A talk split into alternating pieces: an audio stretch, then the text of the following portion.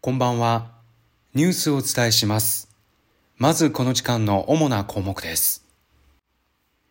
中国共産党第18回全国代表大会以来、習近平国家主席を核心とする党中央は、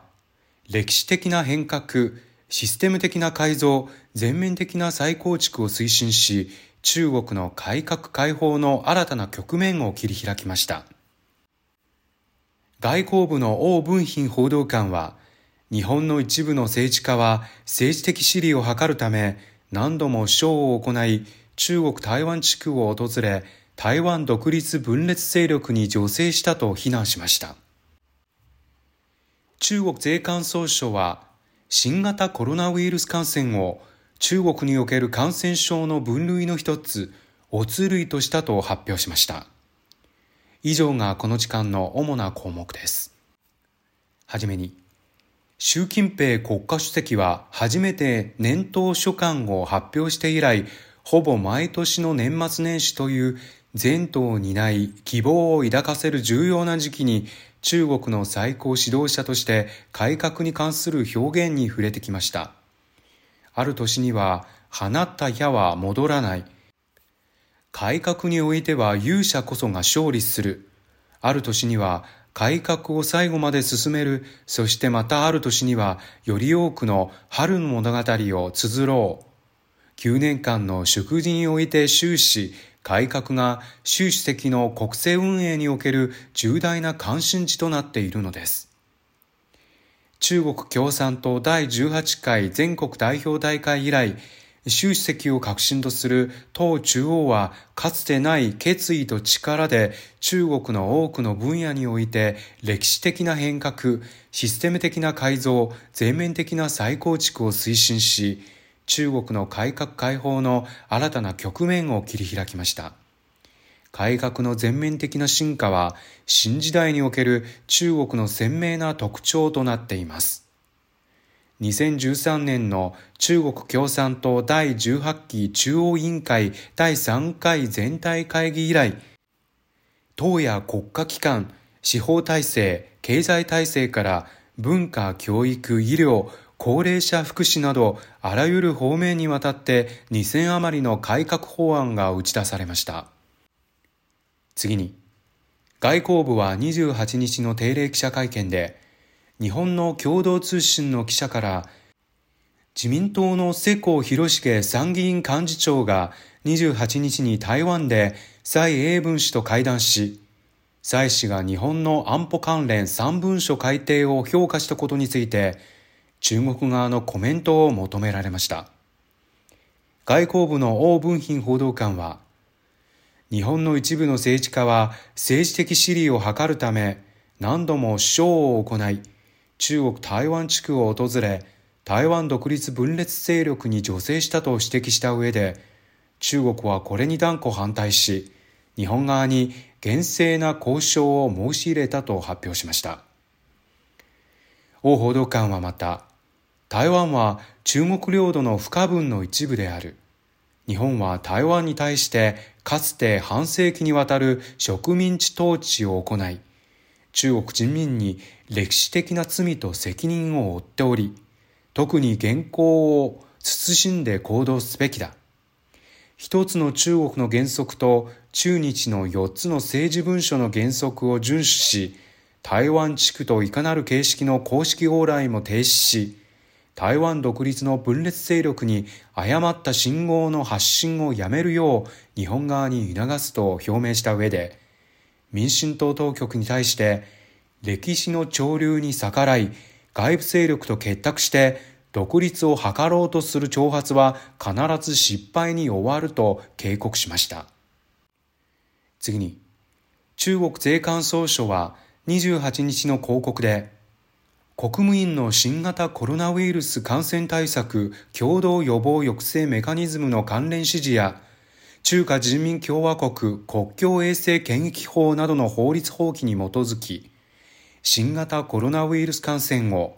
中国における感染症の分類の一つ、オツ類とし、かつ伝染病検疫の管理に含まれなくなった関連事項を発表しました。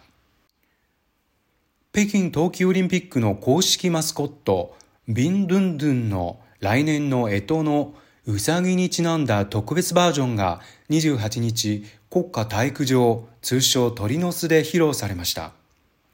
北京伝統の玩具であるトゥルイエーをモチーフにしたもので、バッジ、ぬいぐるみ、キーホルダー、置物の4種類からなります。トゥルイエーの独特な服装や長い耳などの特徴がビンドゥンドゥンの体にぴったり融合し、中国伝統文化の幸福や安寧などを記念する思いや、間もなく訪れるうさぎの死に対する祝福が込められているということです。北京冬季オリンピックの終了に伴い、ビンドゥンドゥンやオリンピックのエンブレム、旗、スローガンなど、オリンピックの招致、準備、開催の中で形成された知的財産権は、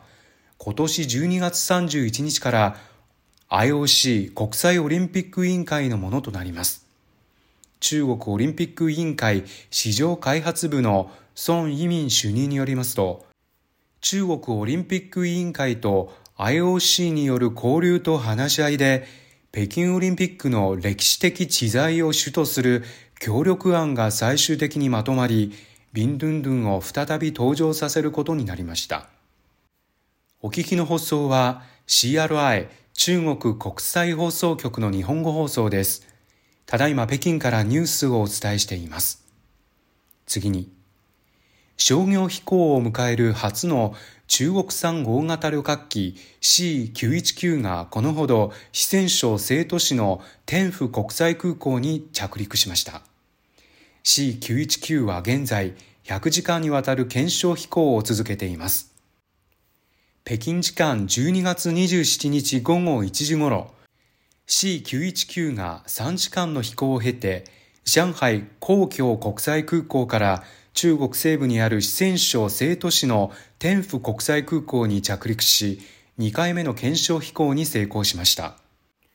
この旅客機は12月9日に東方航空に交付されたもので、中国民間航空局の要求に基づき飛行を積み重ね大量のデータや運営保証の経験を関連部門と共有するため26日から100時間にわたる検証飛行を始めました。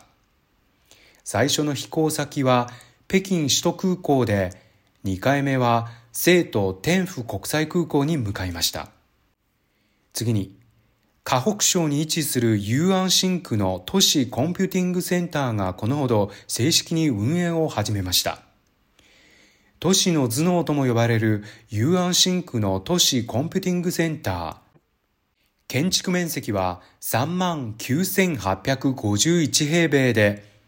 雄安新区のクラウドプラットフォーム、スーパーコンピューティングシステムなどのプロジェクトを担います。おしまいのニュースです。中国東北部で冬の風物詩とされる吉林省松原市にある査干湖で恒例の冬の漁が28日から始まりました。査干湖は吉林省最大の湖です。年に一度の冬の漁では漁師たちが氷点下20度、氷の厚さ45センチ以上の湖面に穴を開け、馬を動力にして千年続く伝統ある網上げ作業を行います。漁場の構内には水揚げされた魚を選ぶバイヤーたちが全国各地から殺到し、観光客の群れも大勢います。今年最初に取れた魚はなんと169万9999元、日本円でおよそ3270万円で落札されました。以上この時間のニュースを民票がお伝えしました。